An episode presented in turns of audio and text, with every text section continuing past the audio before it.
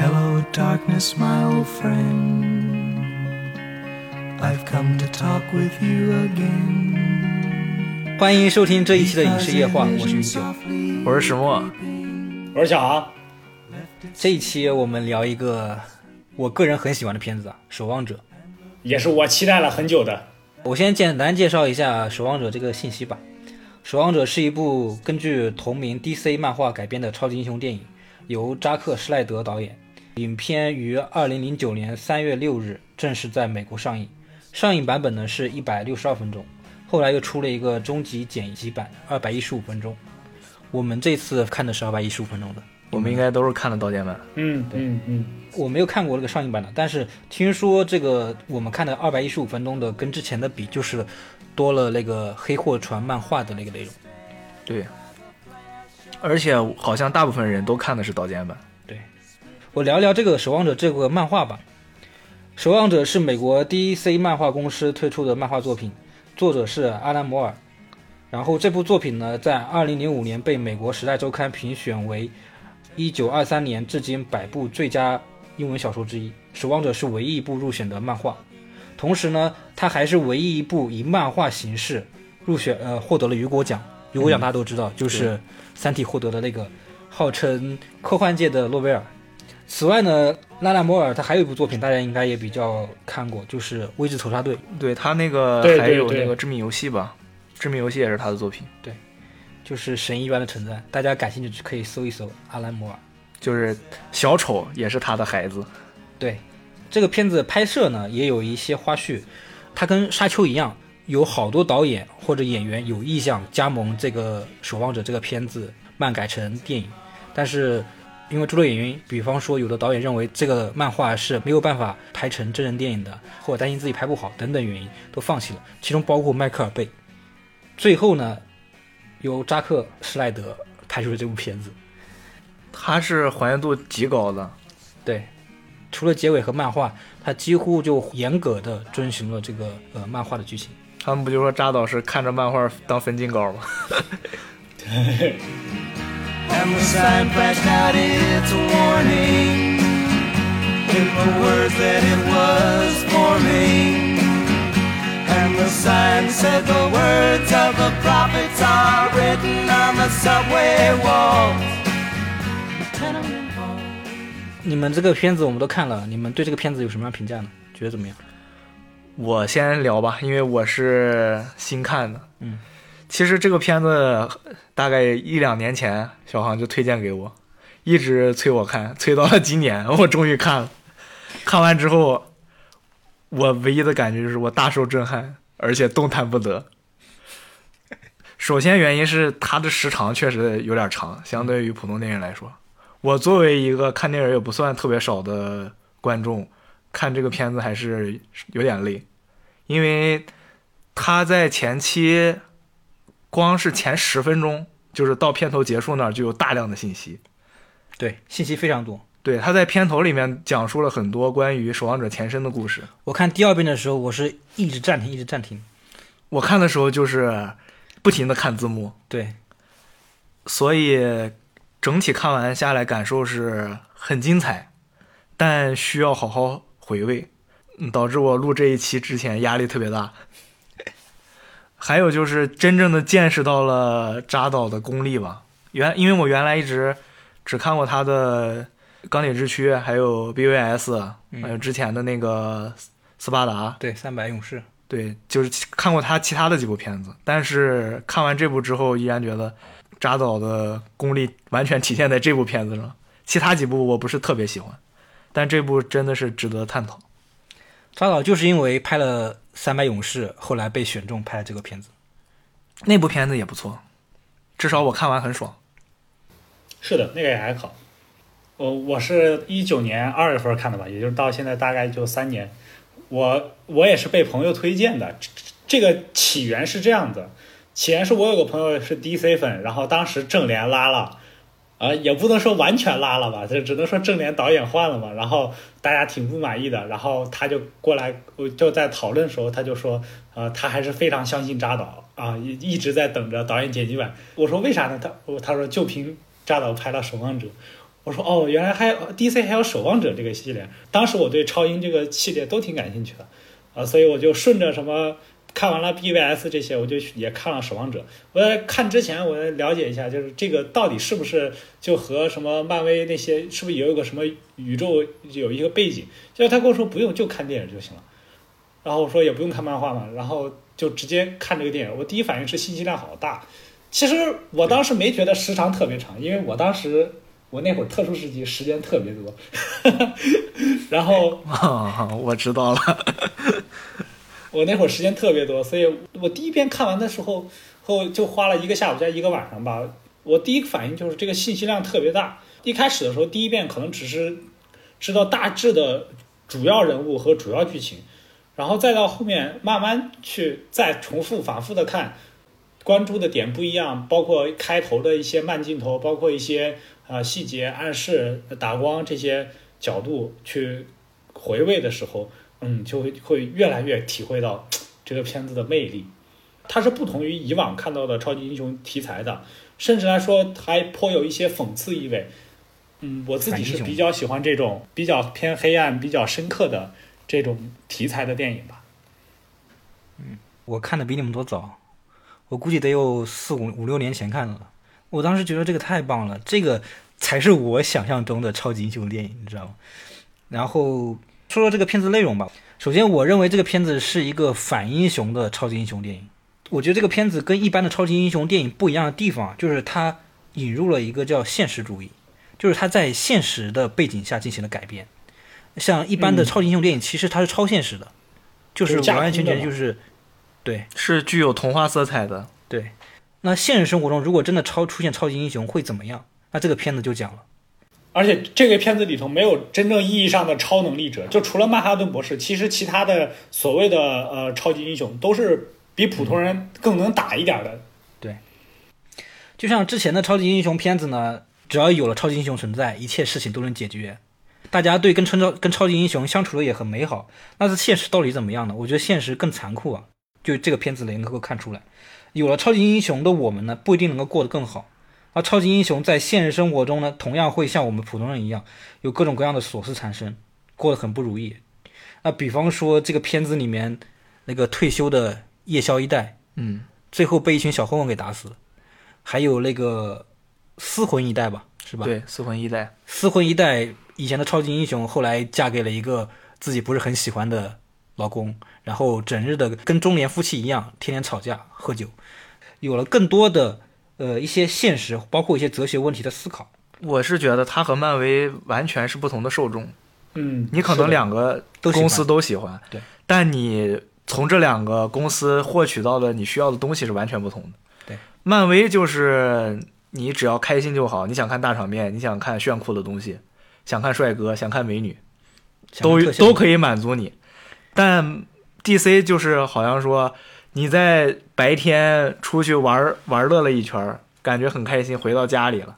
你说我休息一会儿，思考一下我今天的生活，思考一下我最近的人生，可以看一下 D.C. 就 emo 一下，它也不算 emo 吧，就是让你褪去了那些平常生活中的那些繁杂之后，你能深刻的体会到你现在所处的这个环境和社会是什么样的。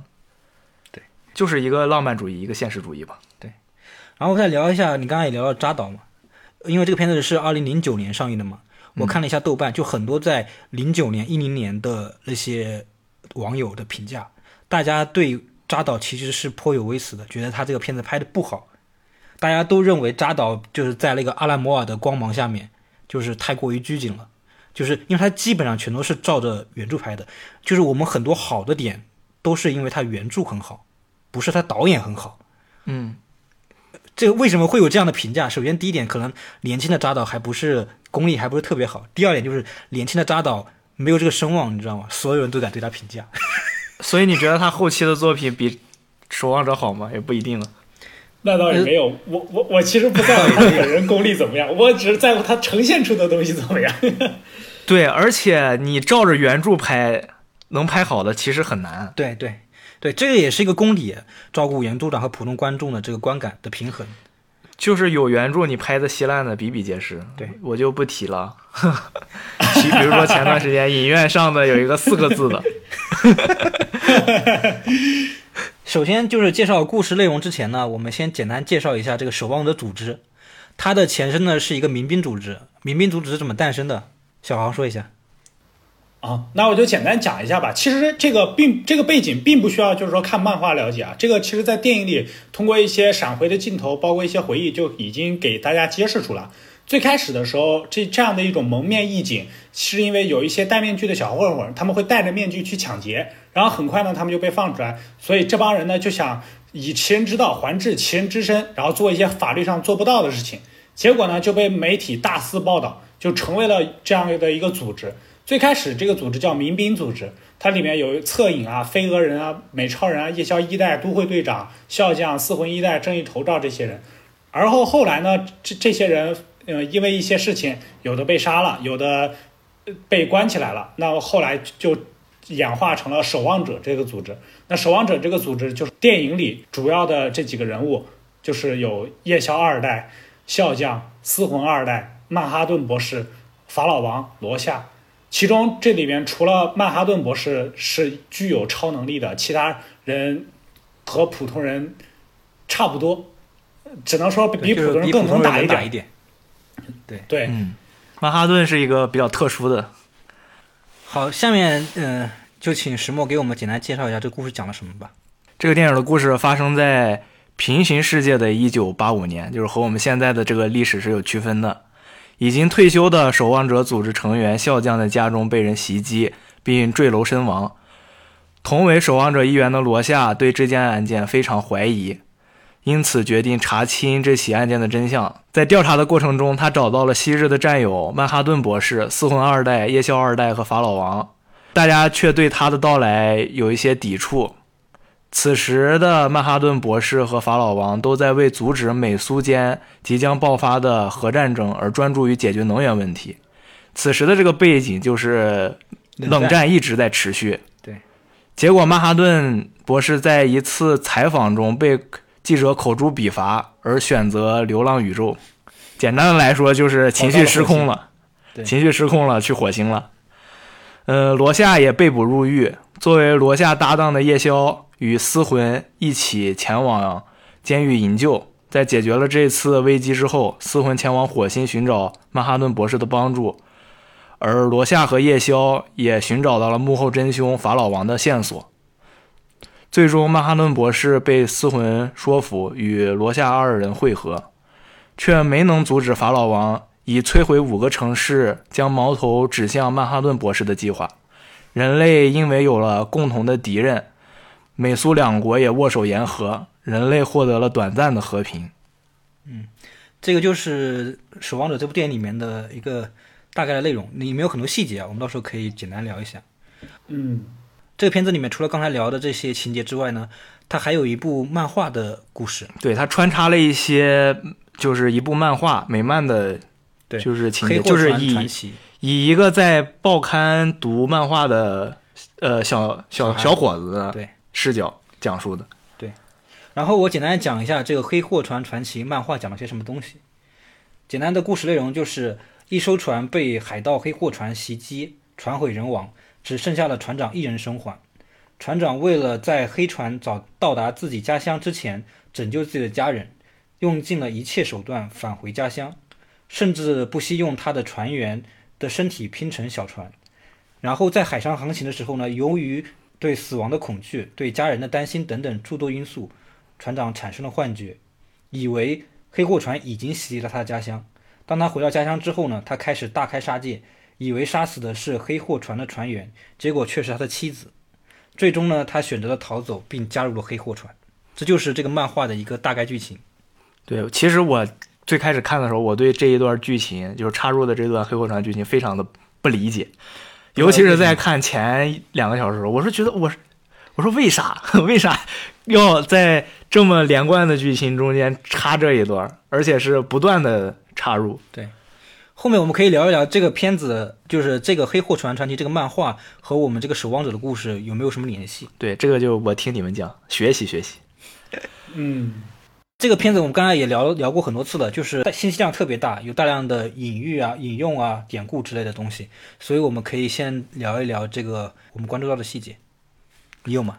我比较喜欢的细节就是那个笑脸呗，嗯、不管是开头的那个，就是笑匠啊、坠楼之后的那个笑脸，还是火星上的笑脸，以及最后那个那个人吃汉堡啊滴了一滴在身上，然后形成的那个首尾呼应的笑脸，火星上有笑脸吗？有是就是曼哈顿博士醒悟之后，他们回到纽约之前离离开火星的时候，火星上有一个笑脸。啊这个也就暗示着笑匠嘛，笑匠这个人故事的起源就是因为他的死亡嘛。嗯，然后还有一些镜头，有些镜头比较印象比较深刻，就是他们去监狱的时候，罗夏不是呃有一个反派找罗夏麻烦，嗯罗夏跟他进了厕所啊，那个厕所随着节奏一摆一摆，然后呃就没给直面描写吧，对，只没给直面镜头，通过这样的形式，我觉得挺高级的。我顺着他那个往下说，这个这个镜头其实致敬了希区柯克的夺魂锁这个场景。嗯，呃，其实有很多细节我都喜欢啊，我提几个吧，印象深刻的。呃，可能大家不知道的，呃，第一个就是说，在第一开始就是交代守望者组织背景的那个闪回片段里头，呃，在第一代夜宵的背后墙上贴的是蝙蝠侠一代的漫画，啊然后是吗？对，然后在这个场景下，他是救下了蝙蝠侠的父母。你可以理解，在这个宇宙里为什么没有蝙蝠侠啊？因为他的父母被救下了。嗯，对这是一个我觉得就是在 DC 这个宇宙里啊，它这个就串联起来的一个小细节啊，这个我还是比较喜欢的。特别是初代蝙蝠侠这个漫画我也有嘛，也是朋友送我的嘛啊，所以我自己还是比较喜欢这一块儿。所以夜宵就搞了一个跟蝙蝠侠很像的造型，是吗？是，然后再一个让我印象深刻的片段，那就是监狱里罗夏给他那个黑黑人兄弟来的那个油泼面嘛。哦，那油泼面那个 实在太狠了，真油泼面，真油泼面太狠了。而且那个 那个人最后好像还是抢救无效死亡了。对，再一个细节就是，也不是说细节吧，再一个情节就是，呃，罗夏在给心理医生讲述自己是怎么走上这条道路的时候，那一段回忆，那段回忆是我觉得全片最黑暗的地方，是揭露了这个社会背景，就是在这个影片中为什么社会这么黑暗，能黑暗到什么程度？我看了这个之后，当时我还是有点头皮发麻的。通过这样的回忆描述吧，就是个小女孩的故事是吗？对，呃，我不能说我理解了吧，就是我只能说，就是说我了解了这个罗夏这个人物诞生的一个背景和原因，嗯，以及他后来种种行为的一些解释吧，嗯，动机动机，其实其实我还有一个印象比较深刻的就是那个夜宵和笑江的那段对话，就是他们去镇压那个呃游行的人，对，就是他的那段回忆。夜宵问嗯。我们的美国梦怎么了，笑匠回答他实现了，我们现在看到的就是美国梦，太讽刺了，尤其是现在看。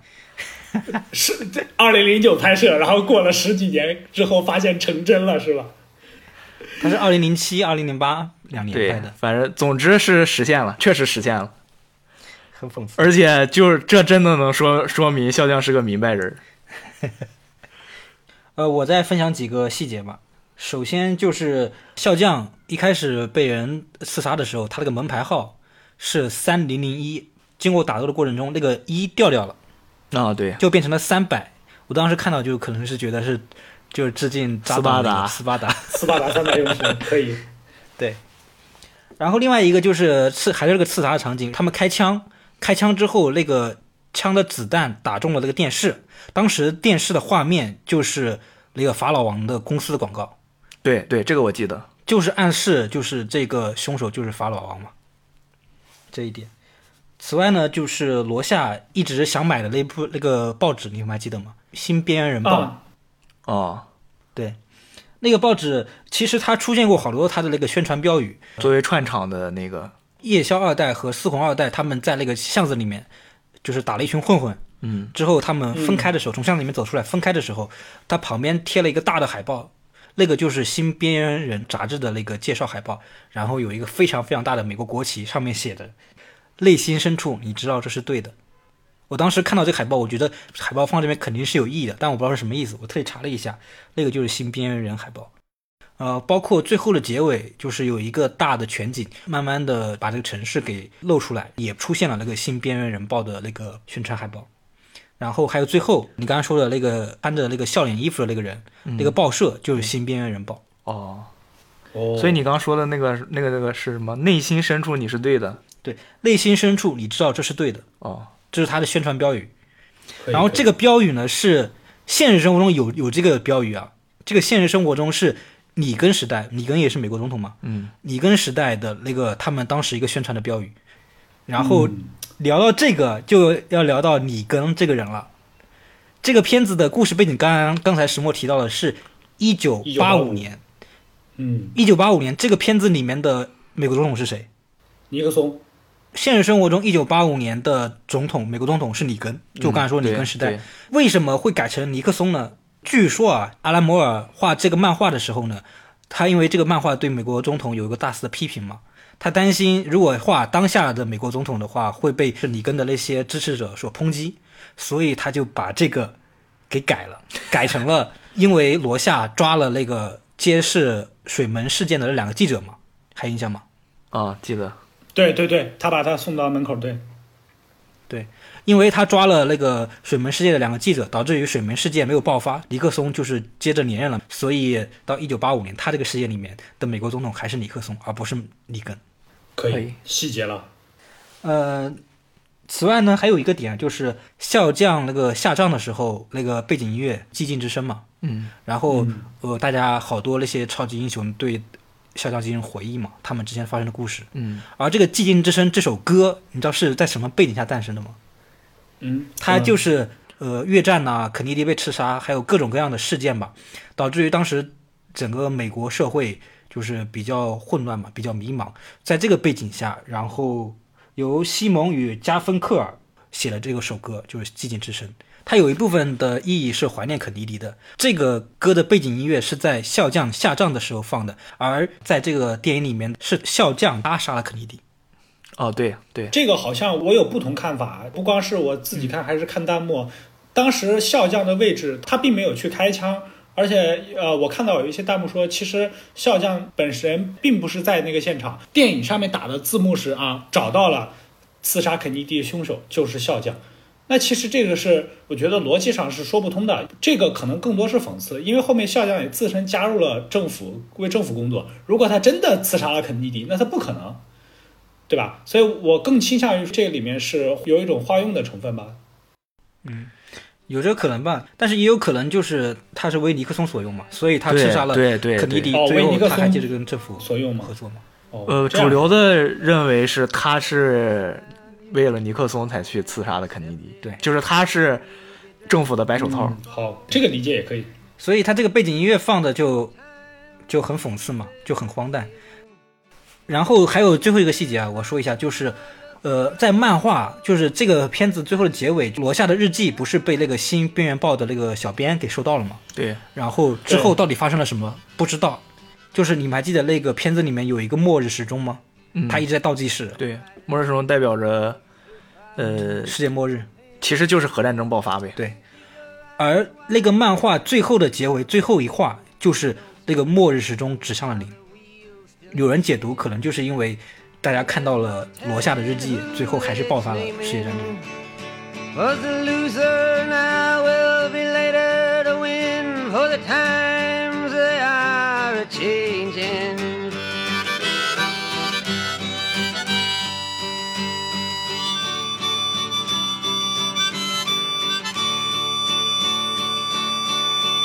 这个片子之前也聊到了，就是除了《守望者》的故事，还有那个一部《黑货船》的漫画。那这个漫画刚才石墨提到了，不知道漫画放在这边是干什么？那你们对这个漫画和电影是有个什么样的联系？是怎么理解的？呃我是洗耳恭听，我我看完之后，我唯一的感觉就是船长暗示了法老王，嗯，这是我最浅薄的那一层的理解。是的，这已经很深了，一开始我都没有懂。我先简单说一下吧，就是说，首先来看在电影里穿插漫画这个手法啊、并不罕见。我们在以前的《Q Bill》里，《杀死比尔》里面就看到过有这样的一个嗯手法吧，表现手法。我个人觉得这是一种比较不错的表现手法吧，就是在电影里穿插漫画，虽然用的人不多啊，但是这种三次元、二次元的转换，啊、这种表现形式，这种让不你不管说是耳目一新啊，或者说增加了戏剧张力啊，或者说给观众以冲击啊，我觉得都是一种很好的表现手法。这是我从表现手法上来讲，就是他能够通过用这种方式来穿插着一个故故事暗线去隐喻。关于那个漫画想表达什么，想表现什么，你完全可以单纯的简简单的理解，就是说，呃，一个人他在追求正义、追求自己的道路上是怎么开始在这个罪恶的世界里变得逐渐畸形，变得逐渐扭曲，然后最后造成无法挽回的后果。读一个故事就先不用去想隐喻嘛，你就先讲它最浅显的一个东西，然后再结合电影剧情的话，我们去发现啊，它可能暗示了法老王，法老王牺牲了自己的同伴，法老王呃一路过来牺牲了很多事情，然后最终啊、法老王加入了或者说出卖了自己的灵魂，其实我觉得最后法老王也不算出卖灵魂吧，只是选择问题。这个我们可以放在后面，呃，嗯人人物的时候再细聊。可以我说一下我对这个漫画的感受吧，因为这是个超级英雄电影嘛，所以我如果要把这个漫画和这个电影联系起来的话，我就想象的是什么？就是这个船长嘛，他想要回去救妻子，就相当于他想要成为一个英雄，就会产生一个意象。他遇到的一些事情，遇到的一些世界，都是一些黑暗的。比方说，他会想象出他家里的已经被黑后伞给袭击了，所以他要去拯救他的家人。在这个语境下，他原本非法私刑的行为就会变得合法，就相当于我们这个《守望者》里面的超级英雄一样。他们之所以成为超级英雄，就是因为在他们的心里面，这个世界已经无法挽救了。这个片子里面所有的，包括比较正常的夜宵二代，他们都认为这个世界已经就是黑暗到了极致了。所以在这种情况下，他们的一些行为、那些私刑，甚至杀人，他对自己有一种有一定的合理化。呃，里面有一句话嘛，罗夏说的就是为什么心理正常的超级英雄这么少？你是认为这个船长的这个角色代表了这些超级英雄的困境吗？对，然后其实就隐喻了，就是超级英雄都是有一些心理疾病的。其实他自己也有自己的问题。对，就包括楼下，或者说就是他他在这个过程当中，呃，可能背负了太多事情，或者说呃，他会有一些压力，或者会有一些呃期待。那在这个过程中，他可可能他原本心里是正常的，而且他抱着正义的一面。那逐渐他他们有的人可能疯了，有的人可能变得意志消沉，那有的可能走向了偏激。嗯，嗯，很多情况下，超级英雄他的心理不正常，恰恰是他成为超级英雄的一个必要原因。比方说漫画故事里面船长一样，正是因为他们把这个城市臆想成一个黑暗的、腐败的、混乱的城市，所以他们才可以为他们的私刑产生一个合理的。找一个合理的借口吧。对他只有把这个世界想得多么黑暗，他做这些事情才是正常的。呃让我突然想到了一件事儿啊，就是蝙蝠侠。呃，他们都说小丑是可以独自独立存在的，而如果蝙蝠侠没有小丑，蝙蝠侠就不存在了。我觉得如果没有哥谭市，蝙蝠侠就不存在，没有那么黑暗的哥谭市。那就是黑暗就是小丑啊，啊，就是当一个社会没有了小丑这样的人，蝙蝠侠就不存在了。对，嗯，我我自己不太同意这部这部分有一些的论调，比如说你说他们成为超级英雄，可能或多或少心理上都会有一些疾病，这是有果素因啊，就是说他们可能在这个过程中啊、造成了他们的心理问题，但不能说就是他们的开始就是怎么怎么样的。从特别是你从现在这个结果来看，我觉得像四魂二代啊、夜宵二代啊，他们这些人之所以去做这些行为，完全是他们受一些榜样立项的推举。比如说很简单，就是他们心是善良的，然后他们去做了一超级英雄，他们为什么后来又能就是退休，又能融入普通的生活？因为他们的心没有那么强的执念，他们不像罗夏，他们不像法老王，所以他们呃在退休之后可以啊做过退休生活。他们的心理问题，我觉得可能是更更少的，因为就是他们在做超级英雄的动机上，做超级英雄的个人的背景上都是不一样的。所以说，嗯，说回你刚刚说的，可能一部分人他是有一些心理上的一些问题，但另一部分来说，就是你你说的，包括对社会的偏激啊，包括对恶的这样一个对立啊。但是有这个组织当中，还是有一些就是比较单纯的。我觉得叶宵这个人物之所以不讨喜的原因，也就在这儿，就是他作为一个很中庸的人，他要去衬托小将，他要去衬托罗夏。其实我觉得，就是大家很多人去讨厌夜宵，说一些绿不绿的话。其实你不抛开那些情节，这个人物的本身的定位就是去衬托那些极端的行为。因为你会发现，夜宵在这个过程中，大部分时候是比较温和的，比较你说中庸也好，或者说比较抱着一个善心也好。所以我觉得，就是说整个守望者组织每一个人都还是不一样的，就是可能还是要分别去看。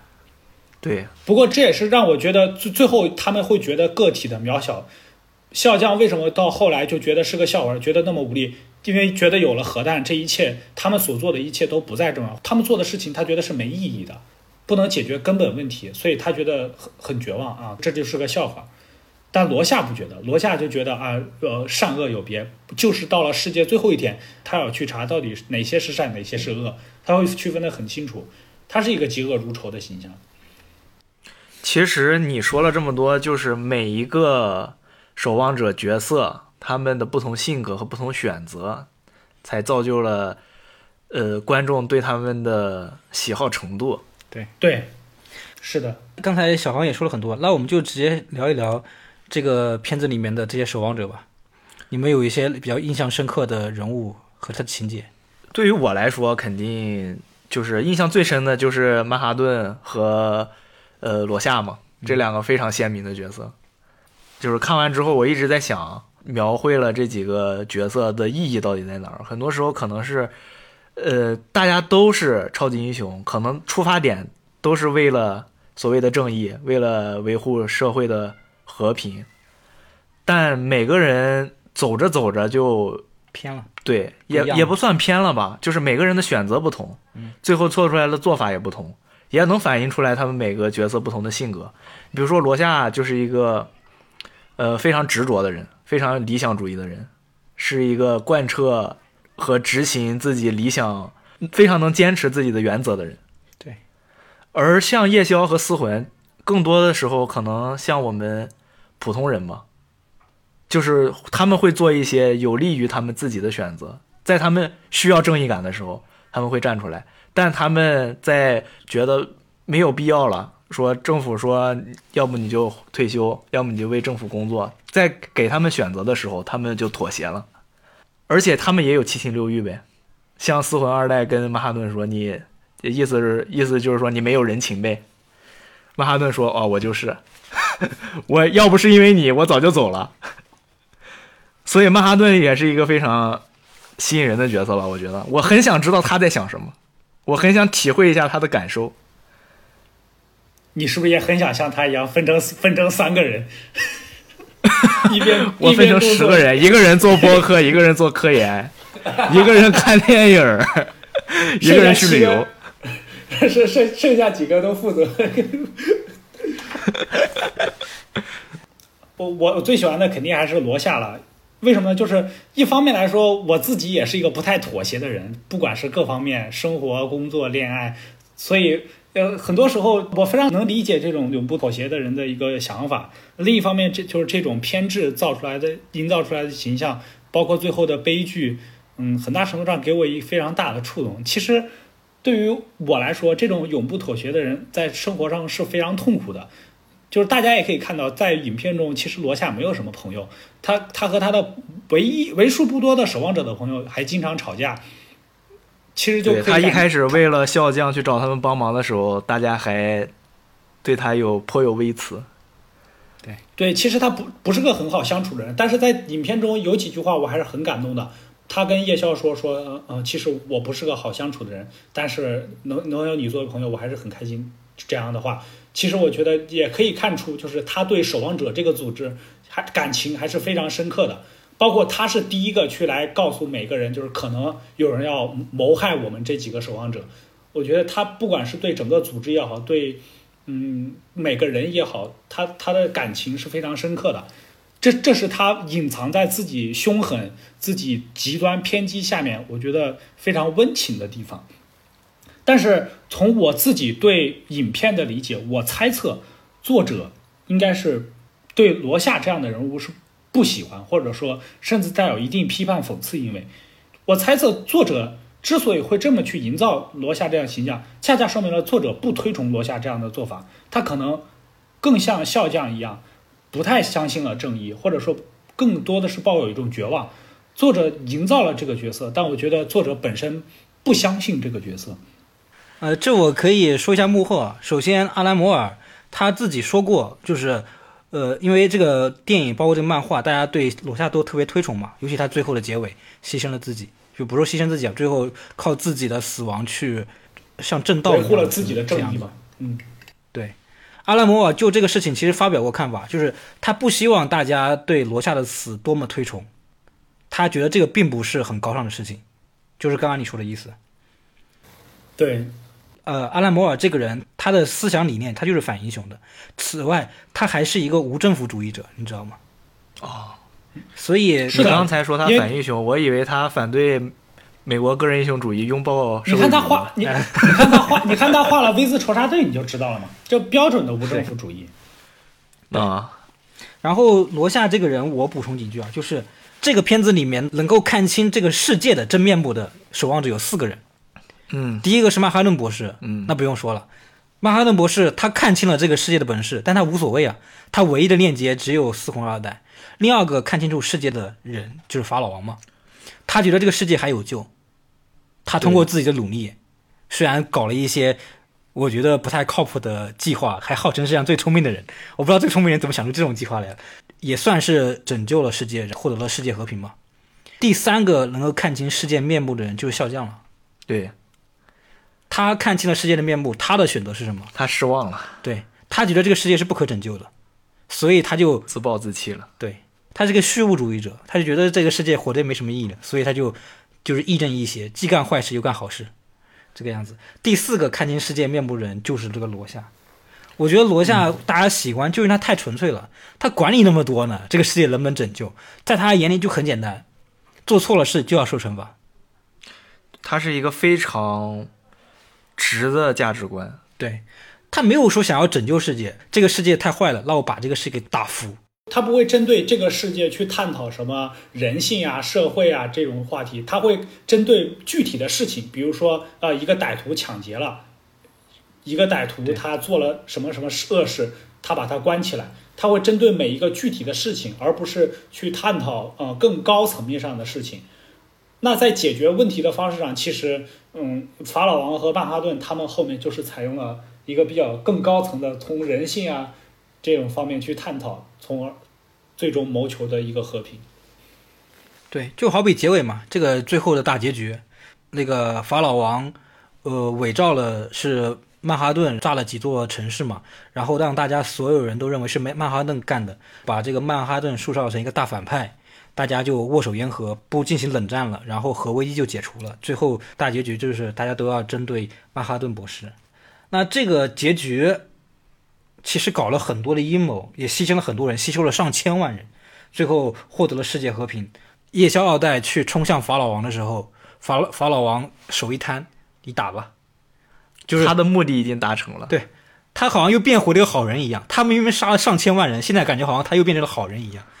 真的，我觉得是打不还口，骂不还手。灭霸一个响指，最后就回去种地了。对我觉得可笑，知道吗？他就是坏人，他最后觉得自己功成身退了。然后曼哈顿博士怎么样呢？他本来就是一个像神一样的存在，他已经不在乎人了，所以给我泼脏水什么样也无所谓，反正得到了一个世界和平，得到了这个好结果，那就算了。嗯，而夜宵和四火呢，最后怎么样呢？他们是很看不惯，很愤恨，但是他知道已经得到了和平，他不能把这个和平毁了，他想那就这样就算了吧。最后他们回去过自己的两人生活。他们两个算是比较能妥协的，我觉得也和动机有关。他们最开始做这个事情的时候，本身就是去继承一种呃，你说遗产也好，继继承一种衣钵，然后最后他们可能没有对世界没有那么强的憎恨，没有那么大的呃拯救什么什么什么的野心，他们的退休思想很成熟，就是自然而然的就退休了。对。嗯，就我最后想说罗夏的选择，刚才说了结尾嘛，罗夏的选择就是他是不会接受这些皆大欢喜的，他就是永不妥协，正义是没有妥协的余地的，即便另外一边是世界和平，因为正义他不是算计，他没有想这么多东西，正义就是正义。罗夏在我眼里他就是个殉道者，对，对，就是一种殉道者，包括他最后的那个表现，基本就是求死。对他用自己的生自己的生命去去维护自己的正义。他没有办法生活在这样的世界里，他没有办法生活在这样的虚假中，即便他他他宁可生活在真实的黑暗中。是的，其实我觉得大部分人的观众比较喜欢罗夏的原因，还有一点就是，我们希望变成他那样，或者我们的内心有一有一股精神是跟他一样的，但是我们不能做到像他那样，所以我们非常喜欢这个角色，是把我们的那一部分寄托在他身上。对，而且我记得罗夏当时脱被脱下面具以后，他说。呃，就是别动我的翻译是别动我的面具，但是是那个 Face 对用的 face 嘛，对他他脸上的那个脸不是 mask，而是 face。对，嗯、他说脱下就是意思就是脱下面具是伪装，戴上面具才是真实的自己。是的，我我就觉得他戴上面具的时候，他就他展现出来的就是他真实的想法，在那个时候他能做真正的超级英雄，但是当他取下面具的时候，他又得适应这个社会，所以在做普通人的时候，他是非常痛苦的。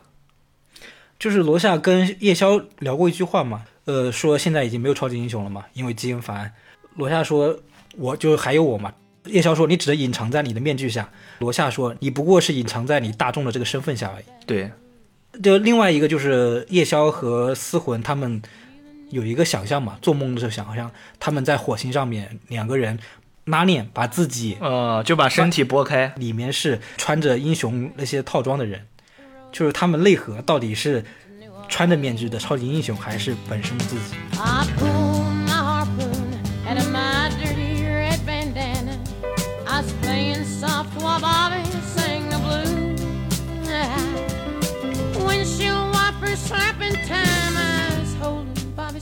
其实这个片子里面，你第一遍看有一个绝对主角啊，也不是绝对吧，就是戏份比较重或者最抢眼的，就是一身一直泛着蓝小光的小蓝人儿，一直泛着蓝光的曼哈顿，这个必须很抢眼的。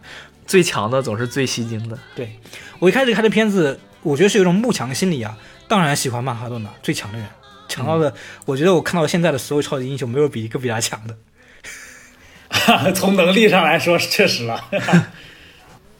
曼哈顿这个人物，在我看来啊，他就是一个神的意象，他就代表神。对，他是一个他，但他不不是完全的神，只是超越普通人类能力的，具有神性的存在。我觉得是前半段是他一个怎么成神的，后半段他已经真正真正成为了神。就是这个分界点在哪里？就是那个首先他自己跑到了火星嘛，之后他知道了那个司魂出轨了嘛，嗯算出轨吧。司魂出轨了之后，他让四魂说服自己为什么要拯救拯救人类，他最后说服了自己回到了地球。我觉得当他回到地球之后，他就已经不是人了，他是神了。他已经超越了那一点点的，就是突破了。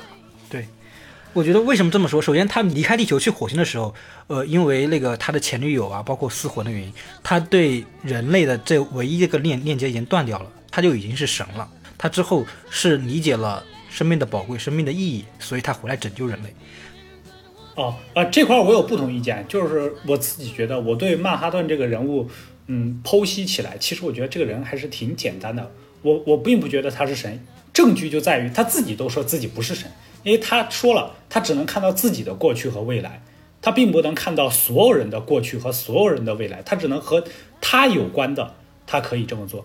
就我觉得，就是大家对神这个概念的定义，一定是一个全知全能的这样一个定义来说，但他不是，但是他能力确实神通广大，这个我承认。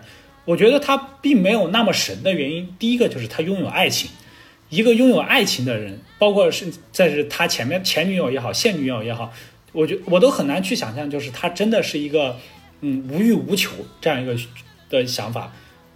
我觉得他本质上来说还是有人的这个精神在里面。然后我觉得曼哈顿博士他后面回来与不回来，其实不会影响结局。他如果就在火星上，呃，法老王照样可以把计划完成。我我更多的是觉得曼哈顿这个角色，很多时候他代表一种有能力的人，但却无所为的人。就比如说，我我记得很清楚的一个情节是，笑匠他看着笑匠杀死了一名妇女和他腹中的孩子，那个时候他本来可以阻止，但他没有，这就呼应了罗夏在他那个回忆里说的：如果上帝，如果真的有上帝，那上帝看到那天晚上发生的事情，上帝还是无无动于衷。所以，我从我个人角度来看，其实曼哈顿博士能做到很多事情，但是他没法改变人性，这是另一回事。但是他对于很多事情他不去做，这就是他和罗夏在一些事情上的区别。罗夏不会说他看到了一些事情他不去做，而罗夏会觉得自己不得不这么做。而曼哈顿他就会，即便是发生在眼前的事情，他有能力做，他也不不他也不去做。这是让我让我觉得他代在代表了一种超级英雄，或者他代表了一种人，就是有这个能力去做，但是不关心，而甚至有一些冷漠的这样一种角色。这是我给这个角色去抛开之后我的一些想法。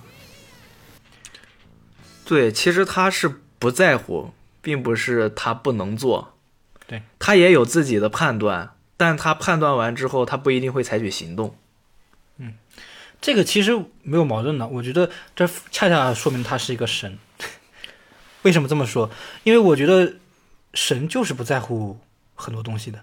就像你不在乎蚂蚁的死活一样。对呀、在神的眼里面，我们人类的喜怒哀乐、幸福与否，和蚂蚁的喜怒哀乐是没有区别的，没有高低贵贱之分的。所以说，这个我觉得也也有矛盾啊。你说就是神看我们就像我们看蚂蚁一样，那在人里也有喜欢蚂蚁的人啊。就像我觉得，如果真的有神的话，这是个神学问题啊。如果真的有神，会不会也有爱着人的神？我不知道啊。这个是呀，这个 这个有点抽象。对我觉得没有矛盾的地方就是。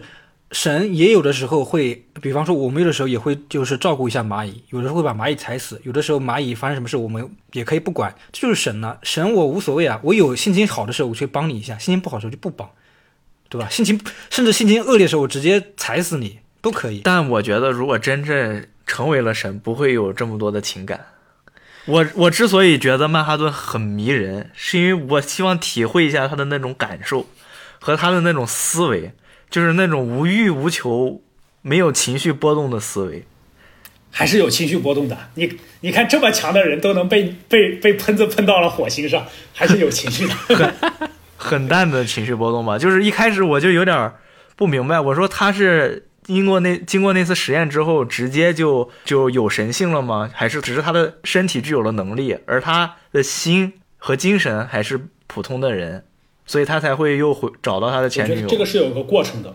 对，是所以后来我才想，他已经有了那么强大的能力，或者说他已经是曼哈顿博士，大家认为他已经有神性的时候，他还是出轨了四魂二代吗？出轨啊、呃，然后他前女友就离开了他嘛。我当时在想啊，我说都已经是一个这么强的角色了，就是在大家的眼里，他已经是具有神性的了，他还要有这种行为出现吗？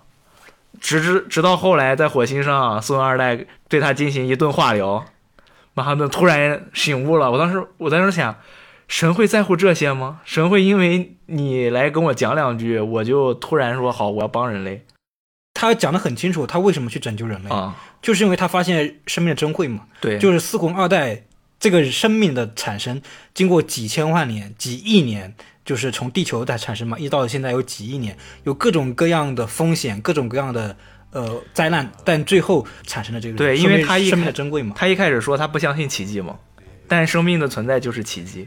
嗯是的，总之，就我对曼哈顿太太好奇了，太让让人痴迷了。我我想聊的一个是什么？就是在这个片子里面，就不管曼哈顿到底是不是什么，对神的定义也不一样，但是至少有曼哈顿这样的人的存在，就几乎是无所不能的人的存在，相当于神一样的人存在。那这个世界有变好吗？他说世界并没有变好。就是我的意思，就是说有神，这个世界真的会变好吗？我觉得不一定。而且说，就是即便这个世界有神，这个神也不一定会去救你。就像我们刚才说的一样。对呀、对，所以我我的意思就是说，与其是你去求助于神，还不如自救。靠人不如靠自己，是，靠神不如靠自己要。发挥要发挥人的主观能动性。我们是坚定的马哲信仰者，是绝对不会搞这些的。或者说就是你体现出一定生命的尊严、生命的价值来说，神才有可能去出手救你，即便真的有神的话。所以说我就是还有就是中国有代古话嘛，自助者天助，就是说首先你得自自助者天助之。对首先你得自助。所以各位听众朋友们啊，在生活中遇到了困难，不要老想着别人帮你，还是得自己行动起来。是的，是支棱起来。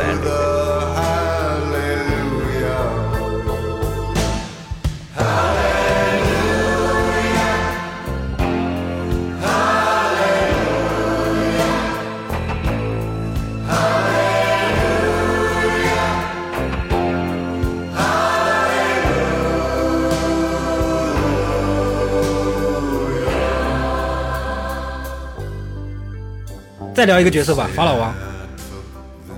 法老王在我眼里面，就是他是一个典型的功利主义者。功利主义者，包括我觉得曼哈顿也是啊。功利主义是一个什么样的定义呢？就是认为人应该做出能够得到最大善的行为。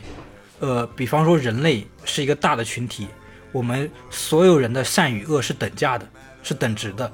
那我们要做出的这个行为是整体上来说是往上增的，这就是一个好的行为。整体往下降就是个坏的行为。所以说，在他眼里面牺牲了一千五百万人，但是避免了世界末日、世界大战，所以他这个行为是好的。其实我觉得没无可厚非，真的，只是选择不同和呃判断不同而已。大家当然期待和希望，就怎么说理想主义？理想主义在这个社会上其实是稀缺的，所以在理想主义者出现的时候，很多人是崇拜他们的，是羡慕他们的。我为什么说法老王这个做法是可笑的？首先这两个点，第一个点就是对应的那个黑货船的那个漫画嘛，就是他为了拯救全世界，所以杀了一千五百万人。那如果再再反到漫画里面，那个货那个黑货船就没有来伤害这个小镇了，就是说没有他这个行为，说不定这个世界大战也不会爆发呀。啊、就是还没有发生的事情。对，这个世界大战不一定能爆发，然后你就为了说可能要爆发，所以你就杀了一千五百万人，就相当于说你其实你杀了你老婆一样，我觉得是可笑的。那本来就不一定爆发，现实生活中，冷战过后世界大战也没有爆发，天安次世界大战也没有爆发，所以说我觉得他为了这个去杀了一千五百万人，我觉得是可笑的。第二点就是建立在谎言基础上的和平，真的是和平吗？我觉得不是，就是它是易碎的，一搓就破的。但是从他的角度来说，还是合理的。至少他的行为动机和他的呃做法是达到了目的的，这个是不可否认的。嗯，我我自己的话，其实从结尾来讲，其实这涉及到的一个哲学观念就是，呃，绝对道德主义和功利主义的这两种道德观，这个分别就是有会涉及一些哲学家。我会推荐一个哈佛大学的一个公开课，叫《公平与正义》。这个如果感兴趣的同学可以深入了解一下，就是关于这两种理论，它背后的一些哲学理论或者说哲学思辨这块儿。呃，说回影片本身啊，就是说影片的设定是在这样一种千钧一发的这状态下，我们必须要用这样一种方式去完成这样的一个结果。我会觉得这恰恰证明了作者是不相信正义的。呼应我刚刚说他不推崇罗夏这个人一样，他不他不相信正义，他不相信人类会在这种危难的时时刻或者千钧一发的时刻能够保持一种理智也好，保持一种开放交流的心态也好，他会觉得会走向一种极端，所以他会对对作者来说，这就是他所推崇的正义，就是呃牺牲一部分呃维持这样一个虚假的一个场面。其实我们知道，其实现实生活中的很多和平也是有无数人去牺牲来帮我们维持住的。所以说，不能说就是说和平一定是虚假的。因为我们现在和平，别你说是靠着牺牲一部分人，比如说我们的边防战士，我们的一些呃科研科研工作者，那我们也是牺牲了他们才换来了这些和平。这不一定就是说虚假的。但反反另一不方面来，说，这个就这个是有区别的，这是有区别的和。平一定是它没有建立在和平谎言，上。就和平一定是有代价的。对，对，这个没问题。呃，和平有代价我没有问题，但是它不应该建立在谎言之上。我是这个。而且我觉得法老王的被诟病的点是他牺牲的是无辜人的生命。你说的边防战士还是不管是什么样的人，他们是有职责的，虽然他们肯定是值得尊敬的，但这和牺牲普通百姓或者像法老王这样在世界的五个城市直接引爆，这是完全不同的概念。是，所以这还是是我刚刚说的，就是对作者或者说在法老王身上，我觉得更多是寄托了作者一种人性的恶吧。我们会觉得就是可以通过一些沟通，可以通过一些或者说事情不一定有这么糟糕，是因为我们还相信着正义，我们还相信着社会和这个世界当中的善。那其实，在这个影片当中，或者说作者或者在法老王心里，他就不相信这些，所以他采取了这样极端的措施。我并不是说就是我就也推崇啊，我只是解释一下这个事情。他认为世界的混乱是因为人的本性嘛，就是呃，曼哈顿说了一句话：“我可以几乎可以改变一切，就是改变不了人的本性。对啊、对所以他们是对人性失望之后的选择，我们是依然相信人性的判断。”对，小航可能觉得作者是不相信正义的。我们刚才前面聊到了，聊到罗夏的呃的坚持正义啊等等。那你们觉得到底什么是正义？我们说到了现在，到底什么是正义？而且你们相不相信你们认为的正义？我觉得正义肯定是存在的，至少现在的我是完全相信正义的存在。但凡是超级英雄片，一定会涉及到正义的一个探讨，包括包包括了超级英雄应不应该存在，什么是正义？有超超级英雄存在的正义就是正义本身吗？那先回归现实生活来中，我们平静的生活下，正义是什么？那我们普世意义上认为，正义是我们的法律，对吧？我们有法律去对践行我们的正义。但但实际上，在很多时候，我们会发现法律是有滞后性的，包括很多时候法律也会有一些疏漏。那么在影片中就强，法律是有局限性的。那么在影片中就强化了这部分的矛盾，会涉及很多情况，包括私刑，私刑是否就是正义？包括蒙面义警，他们是否就代表了正义？包括超级英雄，他们是不是代表了正义？呃，我认为作者是不相信正义的，因为如果说存在的正义是由蒙面义警实现的，就好比你刚刚说的，我们存在的和平就是建立在虚假层面上。我认为他不相信普罗大众的正义，所以他用了他的方法去表现正义，最后由牺牲与隐瞒真相来完成。人类通过找到共同的敌人，达成了和平，同时失去了和平本身的含义。我自己对和平的理解应该是人与人之间相互开放、相互交流这样一种和平，但其实，在现实生活中，包括影片中，并不是这样去展现。所以，说回正义是否存在，我我个人会倾向于认为，嗯，存在的正义是建立在一定的法律法规制度上，包括一一些经济制度、政治制度度和比较完善的社社会公共基础设施之上所存在的一种道义也好，或者说正常的运行的法则也好，这是我的看法，而不是由某个呃蒙面义警去完成的工作。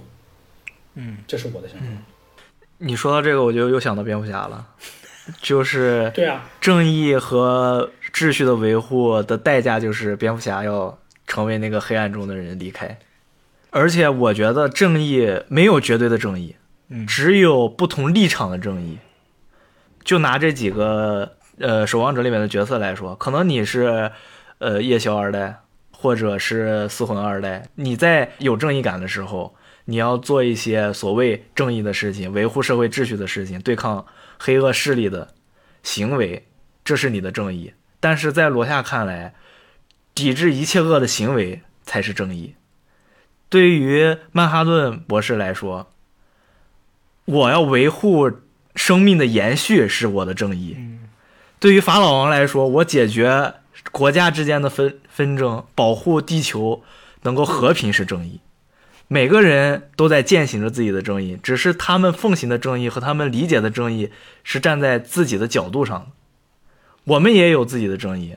总的来说，身为我们现在这个社会，还有我们的扮演的社会角色来说，我们首先要秉持个人的正义，其次要秉持国家的正义，这是最基本的。那我就有问题了。我顺着你这个说，那有如果国你的国家做的行为就是不正义的呢？像影片中他们发动越南战争本身就是不正义的吧？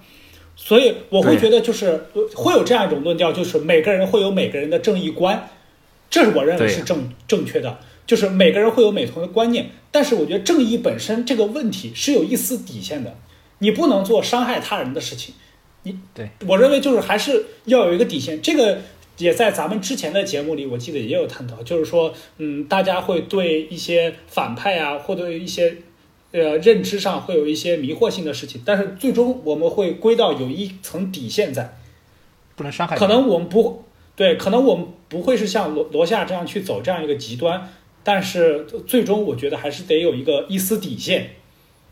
对呀，中华民族自古就是爱好和平的民族。六六六，呃，现在来说，底线就是法律嘛，上限是道德，底线是法律。但这只是在社会层面来说，如果是国家层面呢，就不存在什么所谓的法律。没有啊，是有国际公约法的。呃，但是国际公约法你可以不遵守吗？你你不美国又觉得不是每个国家都像美国一样啊？每个国家都每个国家指美国。其实你说到根上来说，就是刚才石墨说的一个个人正义和国家正义。我觉得如果说，呃，这个国家有问题的话，就是他的国家正义出现了问题，甚至说他这个国家没有正义，这个国家的领导他们国家的党有问题。这 这期节目还能不能播出？这这个地方删掉就完事儿。不删。总之，我们的党是正义的。对，可以可以，这这这个节目越来越劲爆了。我对正义的定义啊，我个人理解的正义其实很简单，就是维护世界共同美好的信念和手段，对啊、人类命运共同体嘛。对，共同幸福，共同富裕。然后我觉得，呃，刚才也聊到，就是正义现在来说的话，就是不断完善的道德和法律，道德是上限，法律是底线嘛。呃，那刚才也聊到了这个蒙面义警是否需要存在，那我们再问一个问题：你们觉得是否需要超级英雄？我们需要英雄，但不需要超级英雄。嗯，这个问题，这个回答非常好。我也是这样想的，我觉得不需要超级英雄。超级英雄片儿的存在啊，呃，我多说几句吧。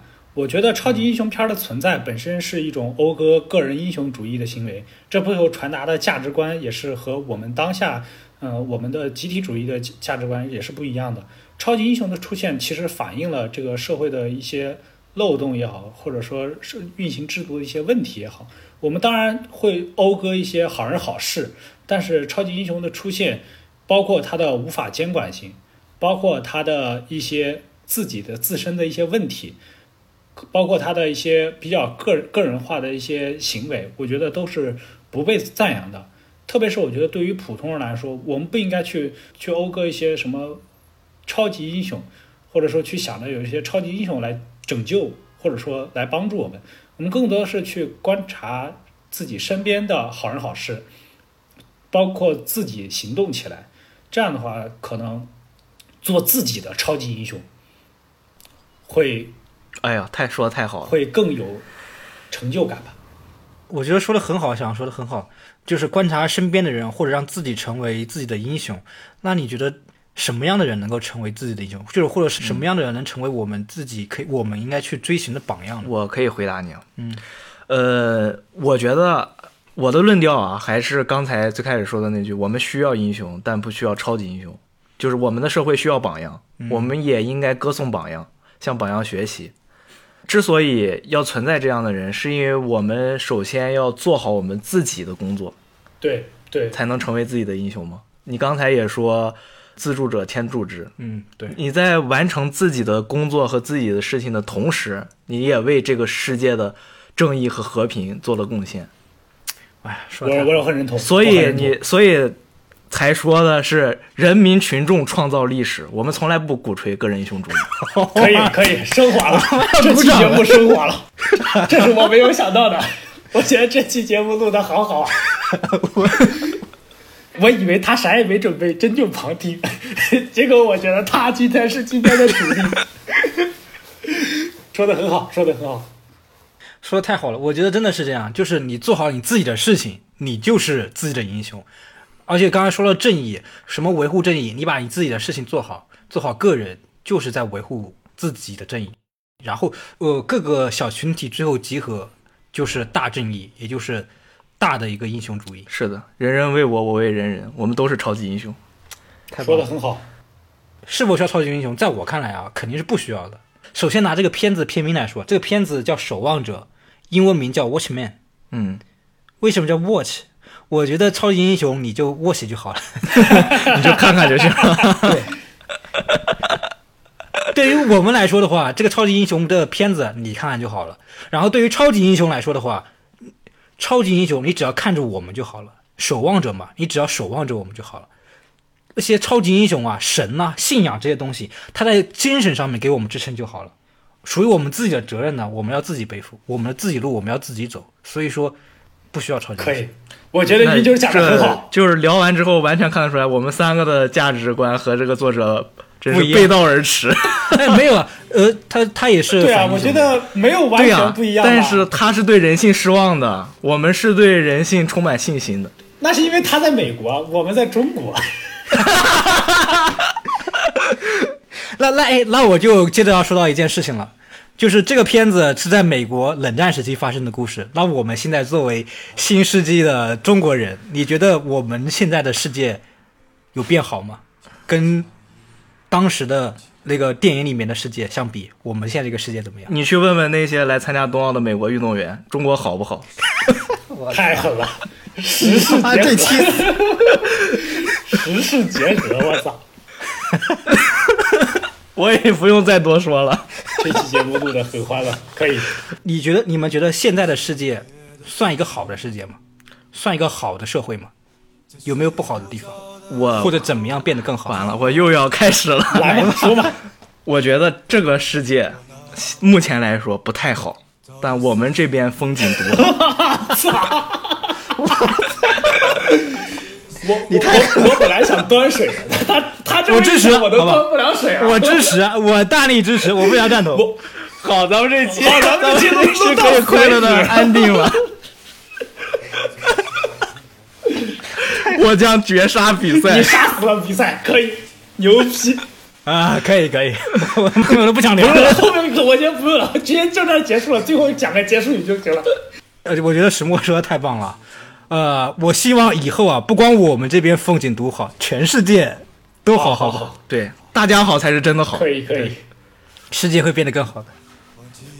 行，那我们这期就差不多了感，谢观众这期的收听。真是太开心了，感谢大家的收听，好吧？请大家一定要记得订阅我们，对，订阅、评论我们。这样我们才有动力接着往下做。是的，咱们才能一起变得更好。好，好，好，好，那就感谢大家收听，感谢感谢，再见大家再见再见。从某一天开始，就在渐渐死去。